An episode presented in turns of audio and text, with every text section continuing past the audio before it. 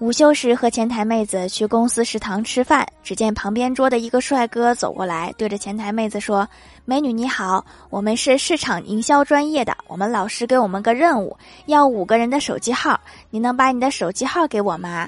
前台妹子把手机号给了他，我就问我说：“不是要五个人的手机号吗？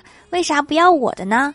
帅哥看了我一眼说：“不好意思，已经够了。”我不信。